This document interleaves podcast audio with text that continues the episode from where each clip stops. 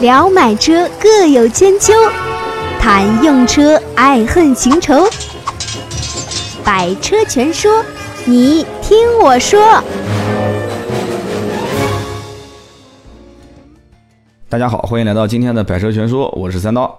前面有两期节目呢，聊了比亚迪的这个品牌，然后很多人，呃，还是非常非常觉得啊，应该要持续发展这样的一个光荣传统哈，多聊聊一些自主品牌。但是呢，我看到很多很多的兄弟还是非常非常支持的啊，不是兄弟啊，兄弟姐妹啊，女听友也是有的啊。然后呢，我的点赞有一个有一期节目数量是超过了一千多啊，然后留言评论呢也是每一期好几百个，非常非常感谢啊！节目一开始感谢各位，然后同时呢，这个每一个做节目的主播肯定是希望他的点赞跟评论是越多越好，还是希望大家保持这个啊非常好的优良传统啊，大家多多点赞，多多支持啊！三刀在此非常感谢各位。然后呢，也是因为看到很多人留言啊，说这个还是聊聊这些汽车品牌的故事，我觉得挺有意思的。然后呢，国内的自主品牌，这大家也说，为什么你你一上手先先聊比亚迪呢？啊，我也说了，比亚迪是因为从一款车，然后一直机缘巧合，然后就发现还不如聊一个品牌，然后就随机性的。那么很多人就说了，你应该把自主品牌的老大哥啊、老前辈，这个应该讲在国内是必须要提的这个品牌，把它聊一聊啊，就是奇瑞轿车。聊奇瑞呢，说实话我也想聊，可是这怎么聊起呢？就是因为奇瑞的涉及到的点非常多啊，然后呢这里面八卦也很多啊，然后我也有的时候会泡一些奇瑞的论坛啊，也会关注很多跟奇瑞有关的一些新闻。其实三刀打心底里面呢，对自主品牌还是非常非常关心的，但是。怎么说呢？在国内目前啊，还是有些浮躁。但是说实话，你要让我去创造一个国内的自主品牌，你说不浮躁是不可能的啊！就像炒股一样的，大家都挣钱了，你说你没挣钱，哎，你是不是会把你手上那只股票卖掉，然后去买别人挣钱的股票呢？这有可能的，对不对？然后还有一种就是什么呢？就是说有人讲说你你要慢慢的打磨，要要有工匠精神啊！现在大家都喜欢讲工匠精神嘛，什么情怀。但是造汽车这不是造手机啊，所以你讲情怀，讲工匠精神，你你你细细磨细磨，你磨磨十年，最后你估计你可能你品牌也没了啊，你人也留不住就走了。所以呢，奇瑞轿车真的是啊，有很多东西是值得大家去学习的啊，就不讲奇瑞轿车，就这个品牌背后的一些历史啊，大家是很多东西是可以学习的。但是这个品牌呢，也有非常非常严重的一些缺陷啊，就比方说，现在你提到奇瑞啊，你只要一提到奇瑞，你不管是国内的还是国外的啊，这个不管是华人也好，还是老外也好，要奇瑞，奇瑞啊，就就是就是非常非常低端的一个品牌啊。奇瑞几乎到目前为止，你让我去想啊，我也想不出啊。你不管讲什么什么瑞奇、威凌是吧？啊，你不不管讲什么品牌，反正就是你你自己觉得高端，我也觉得你不高端，所以。还算好啊，大家也知道我后面要讲什么品牌啊，就是还算好。这几年呢，啊，这个就用我们话讲叫“斯隆斯鬼龙鬼”啊，但是呢，用他们的话讲就是啊，这个不是奇瑞的品牌啊，这绝对跟奇瑞没关系啊。什么品牌呢？大家要异口同声，肯定能说出来。观致啊，就观致这个品牌，就当年观致是不是我这个人就喜欢八卦，大家都懂的啊，就是就是当年观致据说啊，在常熟建厂的时候啊，因为呢这个产能的原因，可能还是什么原因啊，就有一批车子这个涂装呢，对吧？就是上就讲白了就做漆啊啊，就不也不完全是做漆，就是涂装呢，在这个常熟它没有没有这个生产线可能还没调试完整，但是这个车可能在规定的时间要上线，那怎么办呢？啊，要上市，所以呢就有一大量的。这个托运公司就把这些车拖到了啊芜湖，所以呢，就大家都知道啊，芜湖是奇瑞的老家。那拖到芜湖之后呢，啊，可能路上就被这些啊狗仔啊，这个原来汽车行业也有很多狗仔队啊，就给拍下来。拍下来之后呢，就炒作说，哎呀，这个你看，你看，你看啊，这个叫什么来着？观致轿车就是奇瑞轿车，为什么呢？啊，因为这个常熟的观致。轿车厂把这个车子拉到奇瑞的轿车厂去去去涂装去了啊！你你今天是涂装对吧？你明天可能就是组装啊！你后天可能就是生产啊！所以说这个这个观致轿车就是奇瑞轿车啊，只是换换那个标换那个壳子。哇，那奇瑞肯定是不愿意啊！所以当时奇瑞哇就发了很多很多文章啊，就解释说不是不是不是不是，绝对不是这么回事啊！所以很多人可能听到这边要问了啊，就说哎，那那观致到底能不能买啊？这个车到底啊值不值这个钱啊？这个留在以后再聊啊！就很多人讲说三刀一说以后就不聊了。这个我我记不住啊，我没纸没笔，我这脱口秀中间又不能断，大家帮我记啊，以后聊官制，说聊官制就聊官制，所以说这个官制轿车将来肯定会聊，但是今天呢，我们就先聊奇瑞。那么聊奇瑞呢，肯定先要聊什么呢？啊，有人讲说要聊奇瑞狂人尹同耀啊，今天要先聊奇瑞狂人尹同耀啊，但是我我觉得我先不聊尹同耀，为什么呢？因为你要一聊尹同耀，你马上跟着又要再聊几个人啊，所以说今天干脆就不聊这个啊，这个就先芜湖的。这个当地是怎么回事为什么当年他会想到要造汽车啊？那就为什么不造轮船、造飞机呢？啊，当然这个也造不起来啊，也能造，但是这个有点夸张。为什么要造汽车呢？是不是芜湖以前有过这个造车的历史渊源啊？其实你要硬说历史上它有没有造车渊源啊？就你要硬扒也能扒出来一点啊。早年有过这个造三轮汽车的啊，江南牌三轮汽车啊。在再早年有没有呢？啊，也有。在早年的时候呢，这个奇瑞想过造一个叫做通宝啊，大家应该估计听过啊。不不不不，年轻人可能没听过，就老一辈的人应该听过通宝轿车啊。这个通宝轿车呢？啊，应该是在九二九三年的时候啊，用用用现在的话讲叫什么呢？就是三刀的节目叫做粗制滥造啊，这个叫胡说八道啊。通宝轿车叫什么呢？叫粗制滥造，手工打造。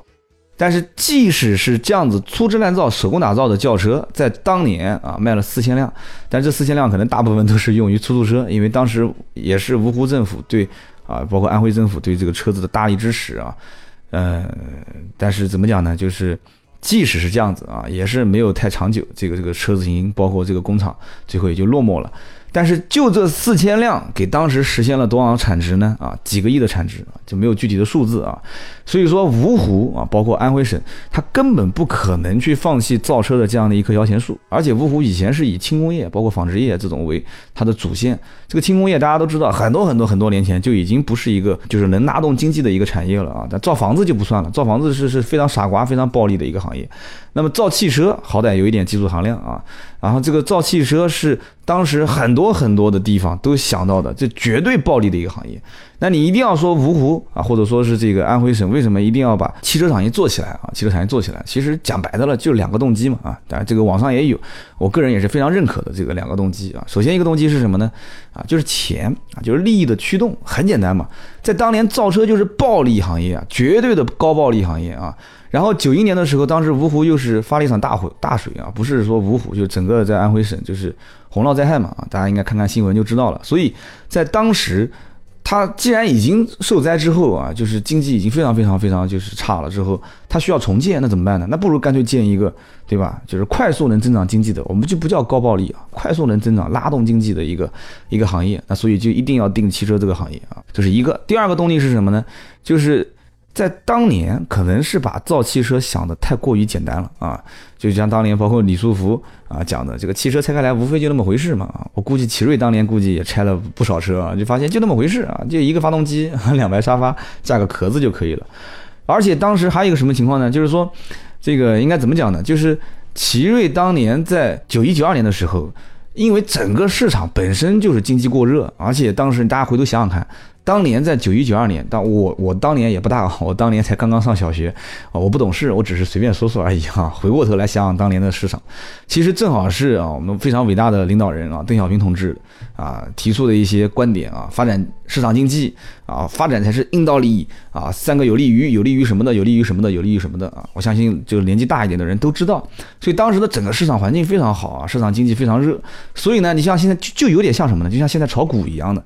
你看到别人的股票啊，今天、明天、后天、大后天全是拉涨停板，你现在捂着一个天天跌停啊，或者就是啊，像大的蓝筹股一样的，就长期就在那边跌宕、震震震动、调整啊，你心里面也是痒痒的啊。所以九一年一场大水之后啊，奇瑞就干脆下定决心，就一定要干汽车啊，无论如何要干汽车啊。那怎么办呢？九二九三年就开始准备上项目了，当时叫九五幺啊，然后九五年的时候就开始去欧洲考察。那么考察之后就发现呢，在英国有一条福特的生产线啊要出售，于是呢，当时就在想，就一定要把它拿下来。据说当时拿这个生产线是两千五百万美金啊，当然这个数字呢也只是网上能找到的，具体花了多少钱，大家都就就不清楚了。所以当时就买了这个生产线，买了生产线之后呢，啊，因为当时国家政策其实是不允许啊，要拿到拿到七字头才能。才能造轿车啊！当时是不允许做这个小轿车项目的，至少在芜湖是不允许的。所以当时呢，这个九五幺工程上了之后呢，啊，这个也是安徽安徽省的头号工程啊。当时也就后来公开叫做安徽汽车零部件工业公司（括弧筹备处）。啊，对外就保持非常非常低调啊，很神秘的一个小代号啊，所以当时就开始秘密当中啊，就是安徽省政府也给了很多支持啊，就就就包括到现在为止也是啊，大家去看啊，后面会提到几个关键性的人物啊，所以就包括现在就这样子去做，但是这样子做呢，还有一个问题就是什么呢？你光买人家的生产线没有用啊，你得要有人去做，没有人你操作不了这个团队啊。所以到现在这个点上，我们可以聊一聊啊，这相关的一些人啊。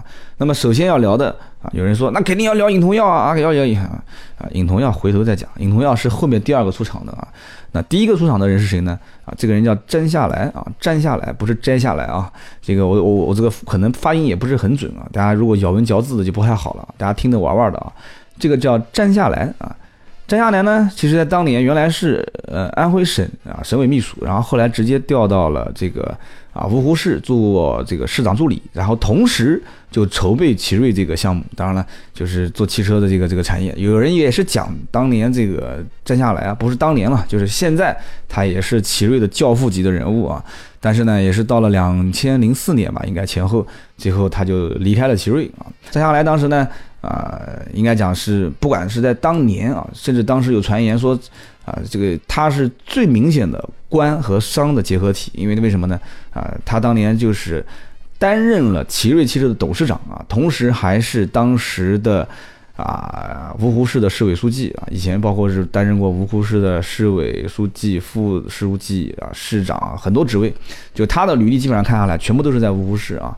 而且他本身也是安徽人，是安徽的怀宁人啊，所以呢，有很多人就讲说，从九七年开始到零四年的这么多年当中啊，这个人就基本上就是啊，甚至有很夸张的讲说，他基本就下了班就要到奇瑞公司去啊，而且一去就肯定是要跟这个啊，这个这个尹同耀要在一起商量一些事情。所以零四年的三月份啊，终于在很多的一些外界的压力下，包括各个各个方面。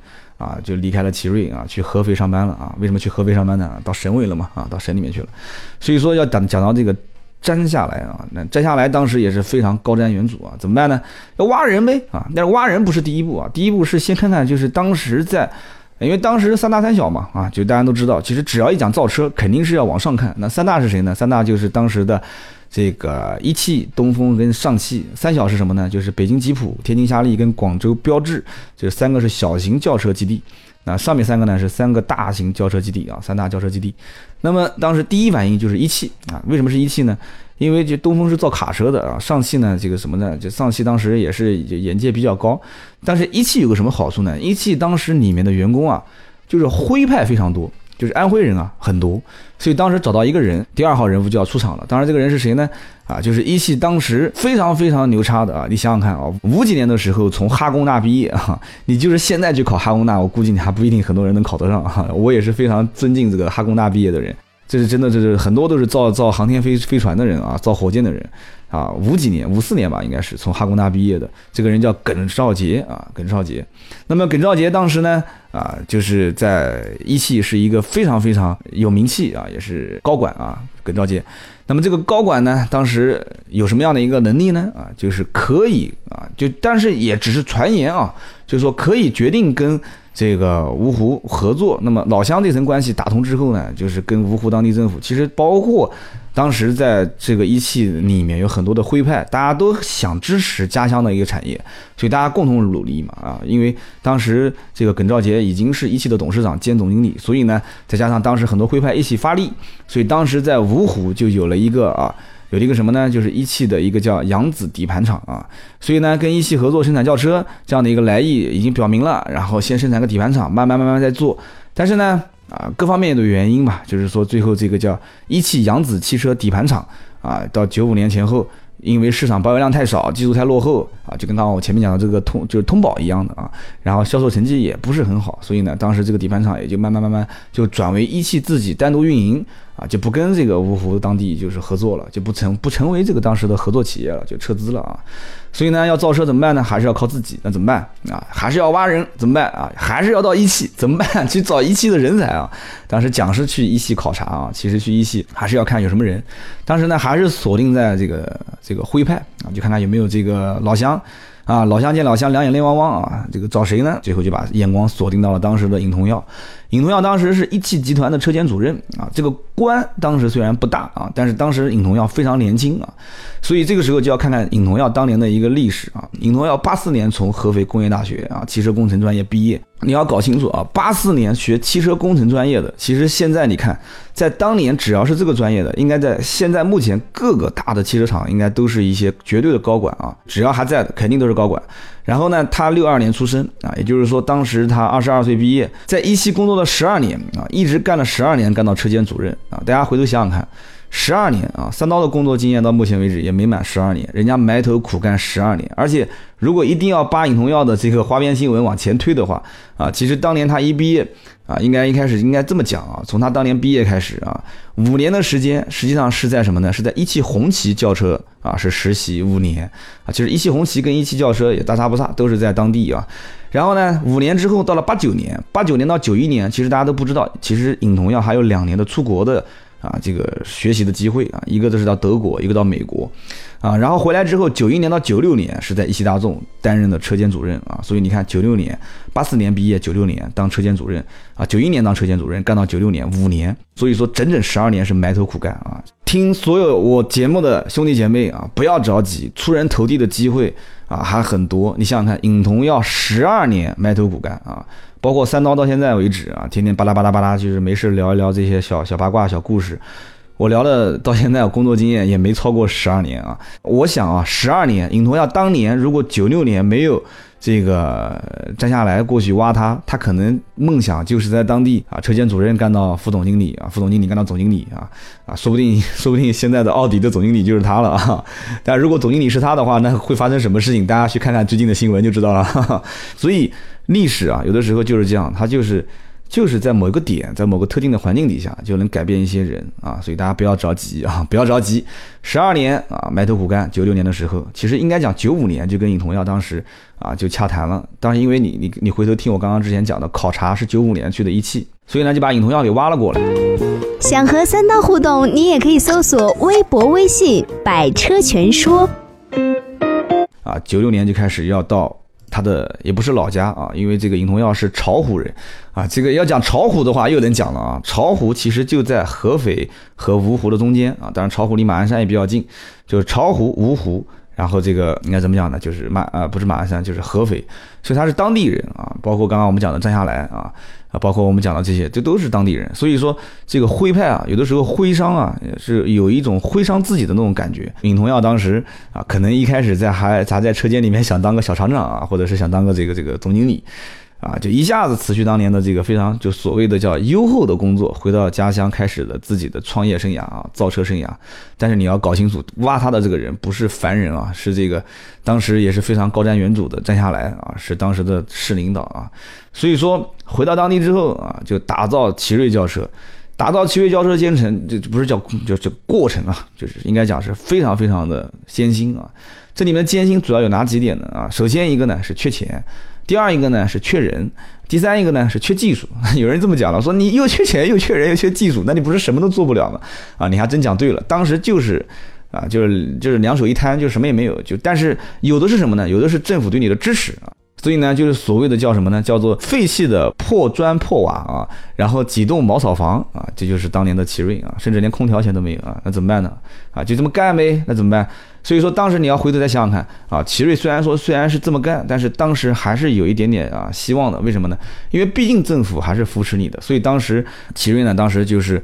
通过包括尹同耀，包括当地政府啊游说啊，拿了七八个亿的人民币啊，有了这笔钱，当时应该讲就算是解决了非常非常大的问题啊。但是这个时候是到了九七年，所以说这两年是非常难熬的啊，是非常非常非常难熬的。九七年有钱了，其实这有点像什么呢？就有点像现在互联网企业拉融资一样的啊。所以说，到了九七年，就有了这么奇瑞的一些一笔钱，有了这笔钱，当然肯定要买生产线。刚刚我们前面也讲过了，英国的这个福特生产线，这个回头再讲。那么当时呢，还不能说就是已经开始叫奇瑞啊，当时你只能叫安徽汽车零部件有限公司旗下生产汽车零部件啊，就是只能说是就就这么一个，然后打着擦边球去生产自主品牌的轿车。但有个问题啊，那叫什么牌子呢？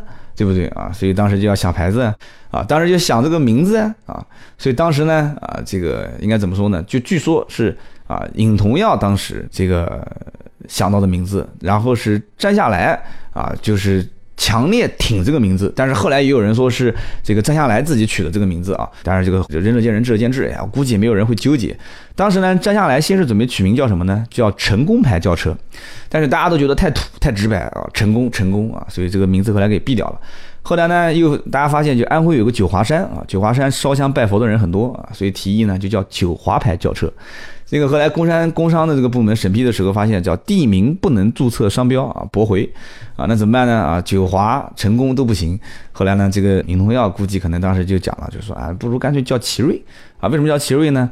啊，这个肚子里面的那点墨水，估计挤了半天，终于挤出来了啊，叫做出其不意啊，带着锐气啊，锐就是锐嘛，就是祥和之意嘛，带着锐气啊。哎，后来那个尹这个这个摘下来就发现说不错，就一力挺啊，就说这个这个名字可以用啊。但是呢，引起了非常大的争议啊！为什么会引起争议呢？因为你看啊，奇瑞、奇瑞、段奇瑞啊，就与当时的一个大军阀啊，因为当时这个年代也离啊以前这个年代不是很远啊。我讲以前大家都懂啊，所以说奇瑞这个名字叫。就跟段祺瑞有谐音啊，那容易混淆，所以两方就争执。但是最后呢，啊，这个摘下来就拍板说就用奇瑞这两个字注册商标，所以最后就成了家喻户晓的品牌，叫做奇瑞啊。那么奇瑞后来呢，为了走这个国际市场路线啊，又改了一个，不是改了啊，就是同时引入了一个英文名啊，大家后来也就知道了，就是 Cherry 的这个中文呃英文的中间两个 e 去掉一个 e 啊，所以就叫后来的英文奇瑞啊，还是非常非常不错的。所以当时奇瑞轿车呢啊，这件事情就基本上定下来了啊。开始慢慢的埋头去造车啊，造车的过程当中呢，还遇到什么困难呢？它困难肯定多的嘛啊！当时的想法很简单，就缺什么呢？啊，就是大家也不差钱，七八个亿。你想想看，九六九七年的时候，七八个亿是什么概念啊？七八个亿就是钱，就是人民币啊。所以说啊，就是缺什么买什么，就这个原则。但是呢，有个问题就是什么呢？就是去哪里买啊？当时之前不讲了，考察过了英国的一条生产线，福特的啊，有人讲是两千五百万啊，也有人说是两千九百多万买了一条这个生产线，那就去买呗，反正有钱对吧？任性啊，就买。厂房正在建，就据说当时生产线回来的时候，厂房还没建好啊。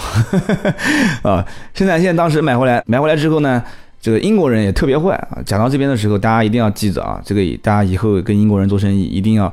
啊，就留个心眼，就我个人觉得，到目前为止，英国人还是这样的一个作风啊。包括英国车，说实话，我也是比较这个这个，也是，嗯，就当然了，我也买不起啊，我也是挺看不上的啊。我也强烈不建议各位去买英国车啊。我今天我表达我的观点，为什么我到现在好像我有很多英国车我都没聊过啊？有机会我去聊英国车，肯定还是以喷为主啊。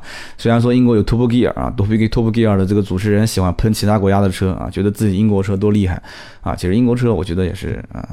啊，有一些文化在里面，但是怎么说呢？老古板吧，应该这么讲。所以当时从英国搬了一条福特的生产线啊。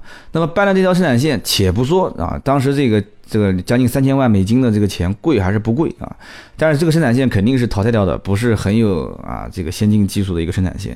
拿回来之后啊，组装生产线的时候啊，奇瑞也是。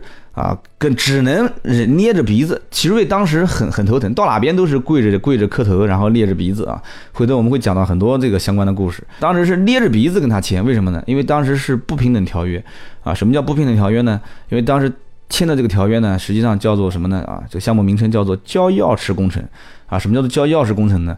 就是协议中规定，英国是派技术人员来对生产线进行组装，啊，中国人是不能参与组装过程。那也就是说，这个就你不能看啊，我来装，你你你闪一边去。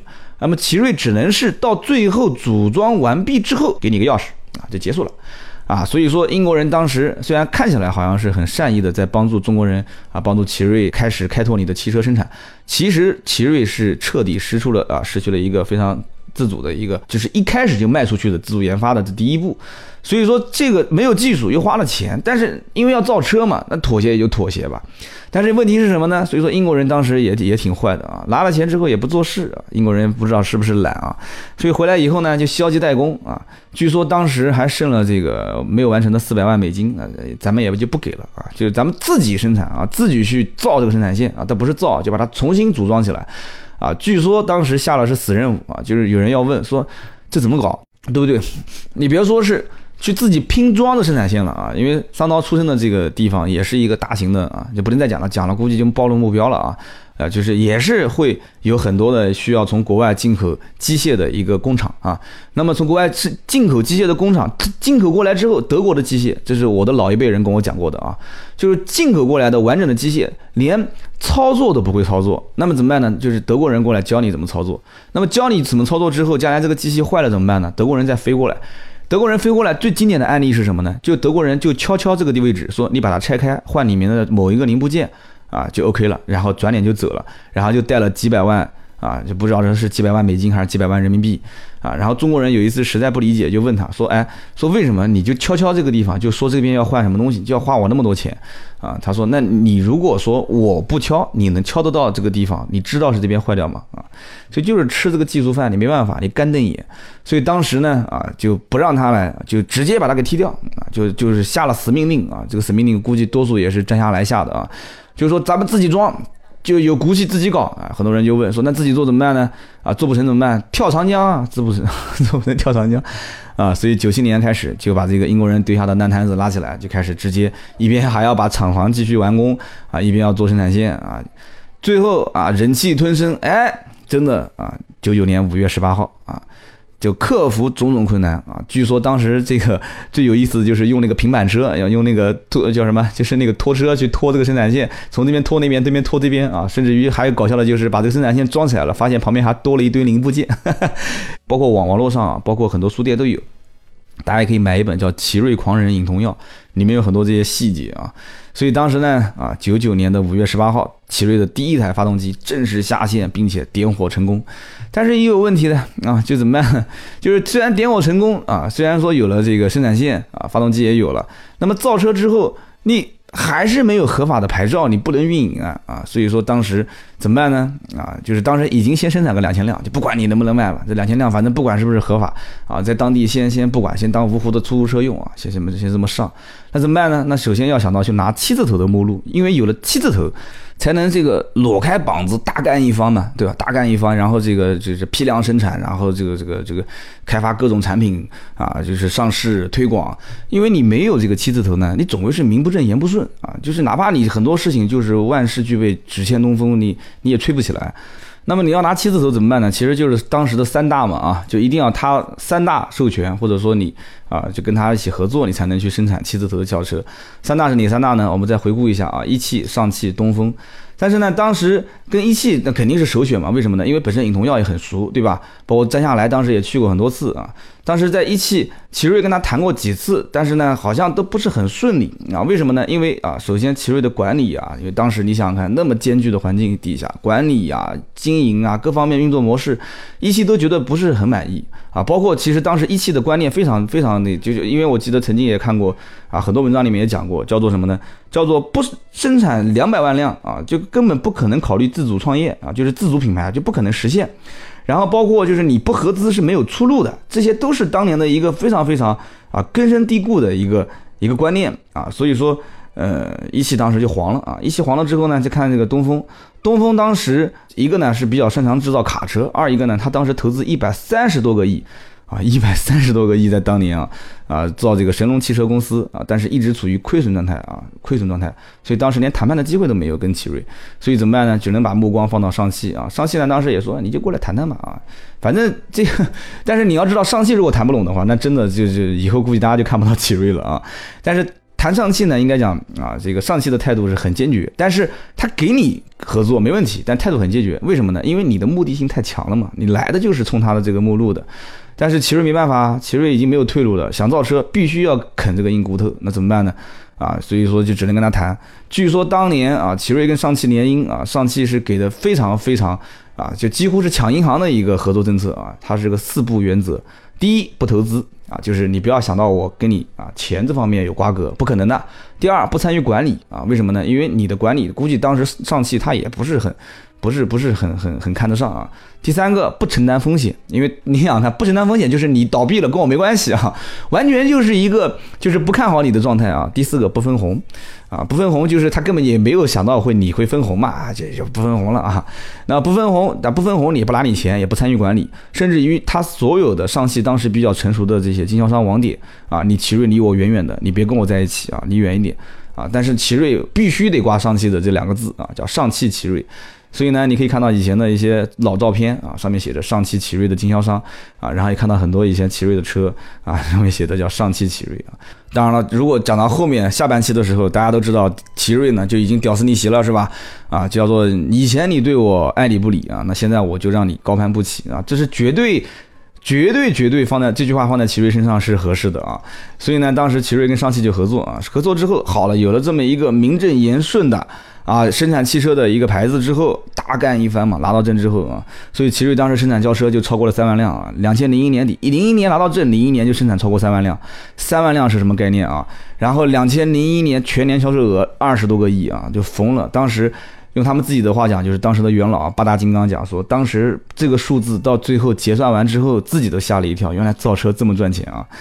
那么最后呢，啊，节目我们也聊了三十多分钟了，我们讲个小故事啊，然后我们就结束今天这期节目，然后同时我们下一期呢会从奇瑞 QQ 开始讲起啊，因为奇瑞 QQ 真的是啊奇瑞的一个非常经典的车型，而且啊到了两千年之后，奇瑞 QQ 这个车子啊也是让奇瑞这个品牌啊走进了千家万户。啊，也是让更多的，就奇瑞这个品牌的很大的一个使命，就是让更多更多的中国老百姓发现，其实啊，轿车并不是高不可攀，它是每个人都可以买得起的一辆车。啊，那最后讲个什么小故事呢？这个是非常八卦的一个故事啊，就讲当年奇瑞啊，两千零一年已经开始啊，撒开板子就开始去生产轿车的时候，啊，就三三万辆嘛，啊，刚刚不讲三万辆嘛，其中有一些车在北京的路上就已经开始开了啊，在北京路，在北京的路上开的时候呢。啊，北京大家都知道，那个时候也是很多的外商在国内啊，在中国这个市场想捕捉一些商机的时候啊。然后呢，据说当时有一个叙利亚的商人，叙利亚的商人啊，然后就在路上无意之中就看到了一辆奇瑞车型，看到的是奇瑞什么车呢？啊，就是奇瑞最早生产的这款车，就是奇瑞风云。啊，好像我之前都没跟大家介绍风云这款车啊，那简单讲一讲吧。风云这个车子呢，其实就是拿了西班牙的 Toledo 啊，Toledo 啊，这西班牙语，反正我发音也不是很标准啊，反正你们也不懂西班牙语，你就听我忽悠就是了。啊，就西班牙的这个 Toledo，然后呢，拿了这个车的外形，然后修修改改，然后加上了。因为尹同耀跟谁熟呢？尹同耀肯定是跟一汽最熟嘛，对吧？一汽卖的最好的老三样，对吧？啊，这个这个不是一汽老三样啊，就是呃，这个也算是一汽老三样啊，不也不是一汽老三样，就是反正老三样嘛，啊，他妈绕死了，就是捷达、桑塔纳跟富康，他就拿了捷达的底盘啊，捷达的底盘，捷达当时卖的非常贵嘛，十几万啊，十二三万起步，拿了捷达的底盘，加上这个也是在非常国外很流行的 Toledo 的这个车型的外形。然后这个车卖多少钱？他卖八万多啊，就就一下子肯定热销嘛，肯定老百姓就趋之若鹜嘛，对吧？当年能买得起老三样的人啊，那么有钱，后来发现，哎，这个车能省那么多钱，而且开起来也不错，再加上呢，中国人也比较有骨气。你想那个年代的人都是还是比较这个对这个自主品牌是是以就是不像我们现在买自主品牌，人家当年可能真的是因为支持啊中国民族产业啊就是自主产业，所以才会去买，所以就。有了这么这个车在北京的路上跑，结果呢就被这个叙利亚商人给看见了，看见了之后就一路猛追啊，啊就要问这个是什么个车啊？这是个什么车？这是哪里制造的车啊？啊，最后一问才知道啊，原来这是芜湖制造的啊，直接打飞的去芜湖，啊，到了芜湖就要到汽车厂去找尹同耀啊。当时据说啊，这个尹同耀还没时间找他啊，就是跟他谈这个事情。据说当时尹同耀跟他谈是在什么地方谈的呢？啊，是在上海，尹同耀开会的时候，然后呢，两个人是在大马路上面啊，在上海的大街上啊站着谈，最后谈成了这笔生意啊。这个叙利亚商人呢，当时想买两百台啊，这个这个尹同耀说，啊，你可能不了解我们中国啊，当时我估计买车可能还是要有配额的啊，开个玩笑啊，当时说我给你十台。啊，他拿了十台去卖，而且这十台当时价格还很高啊！这个，这个中国人对对老外这个啊，看看人下菜碟的本事还是还是有的啊，自古以来就是有的，就给了个高价，结果给高价，人家老外到国外卖依然挣钱，依然挣钱啊，依然挣钱，所以老外当时心血来潮啊，当然了，这个尹同耀估计也是以为老外心血来潮是买几台玩玩的，这个老外心血来潮买了这几台车回去啊，就发了一笔财之后。就是要一定要拿这个奇瑞在叙利亚的代理权，啊，结果呢，这个尹同耀啊，可能也是，如果这是个商人逆袭的故事的话啊，但这个商人我我没拿到他的名字，哪天我去研究一下，他肯定这个人现在赚翻掉了啊，这个人到目前为止还是叙利亚的最大的经销商啊，这个名字我也说不上来，是 A L B U B O U 丁哥啊，是这样的一个很长的很我读读不出的一个名字啊，这样的一个经销商。目前为止，叙利亚也是啊，我我据我了解，也是目前在全世界上啊，就是经营奇瑞最成功的啊一个国家啊，就是这个品牌经营的非常成功。所以这个老板到目前为止还是奇瑞的叙利亚的总代理啊。所以紧跟到后来，叙呃这个在伊朗建厂，因为吃到尝到甜头了嘛。你想，零一年生产轿车，零一年十月份啊，就实际上已经出口了啊，已经出口叙利亚了啊，很夸张很夸张的事情啊。所以你想想看。一个人啊，我们就讲尹同耀啊，啊，辛苦打拼了十二年，做到了车间主任，最后被摘下来，发现就拉过来去啊，去创造奇瑞，虽然很很辛苦啊，你想想看，前面五年时间都还是黑户，而且还不知道第六年有没有可能啊，三个三大汽车厂会给他授权，让他去呃去挂牌做一汽奇瑞，然后才能名正言顺的去生产，都不知道。啊，这个尹同耀都把当时的工作给辞了，这是很有魄力的啊！现在才造就了尹同耀这样的一个啊非常非常神奇的这个人物，真的是人物啊！然后呢，这个奇瑞当时也没想到啊，当年忍气吞声啊，几乎是跪舔。跪舔一汽啊，然后包括跪舔英国的福特生产线，啊英国人啊，结果忍气吞声之后，很快好运就过来了嘛。两千零一年的时候，在大马路上面，这个叙利亚人看到了一辆奇瑞轿车，奇瑞的啊这个风云，然后完了之后就一定要去进口到叙利亚，拉了十辆啊，结果到今天，到今天就是你听我节目的今天啊。他目前还是叙利亚最大的经销商，而且是全世界经营奇瑞品牌最成功的经销商。所以你想想看，奇瑞当时也是因为吃了这个甜头之后啊，紧跟到就在伊朗建了分工厂啊，也是零二年底嘛，跟 SKT 在伊朗啊建工厂。然后同时，现在奇瑞也是在很多地方。我曾经有一期节目叫做啊墙内开花墙外香，大家可以去听一听。包括奇瑞，包括华晨、中华，包括很多国内自主品牌在国外的发展，奇瑞是首当其冲的啊。所以说。今天这期节目呢，我们不单啊，就是大体上了解了一下奇瑞这个工厂啊，这个品牌是怎么诞生的啊，诞生的一个前提，一个大环境是什么情况。然后同时呢，大家也听到了啊，我们去聊车，比方说可以喷这个品牌或者怎么样怎么样怎么样。但是我觉得其实啊，每一个汽车品牌都是错综复杂的很多种关系，很多种利益纠葛啊，很多种技术啊，就产生它每一个点都能谈很多故事。但这里面让我看到的最让人啊振奋的励志的故事就是这两个，一个就是尹同耀这个人本身啊，第二个就是奇瑞这个品牌当时从造厂，包括差一点点就挂掉啊，然后包括跪舔别人，包括逆袭啊，讲到了今天的这一步啊，我们讲到两千零二年、零三年的这个奇瑞的故事，那么很明显还没讲完，因为到了后面还有很多很多的故事没有讲。啊，我估计可能 要按照这个节奏，可能要讲三期了啊，可能尽量把它两期讲完吧。所以今天这一期呢，我们聊了奇瑞轿车。那么下一期节目呢，不用讲的，我们接着还是聊奇瑞轿车。那么肯定是要到下下周三。那么本周六我们还是正常聊其他的跟车有关的故事啊。大家等一等，也别在评论里面问说，哎，怎么又没聊奇瑞啊？是放到每周三啊。那么一样的啊，这么辛苦的跟大家聊天，这喉咙也不是很舒服，而且现在也很晚。大家多多点赞，我希望每个人听呢都顺手点个赞，这是一个非常好的美德啊。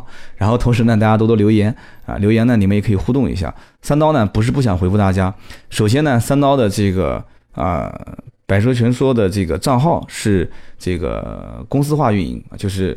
斗志文化在正常运营，所以呢，我没有账号和密码去回复大家。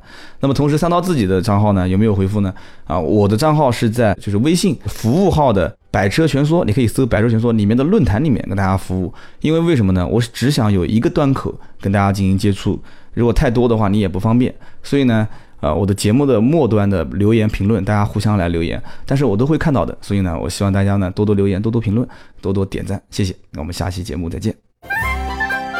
本节目由斗志文化制作出品。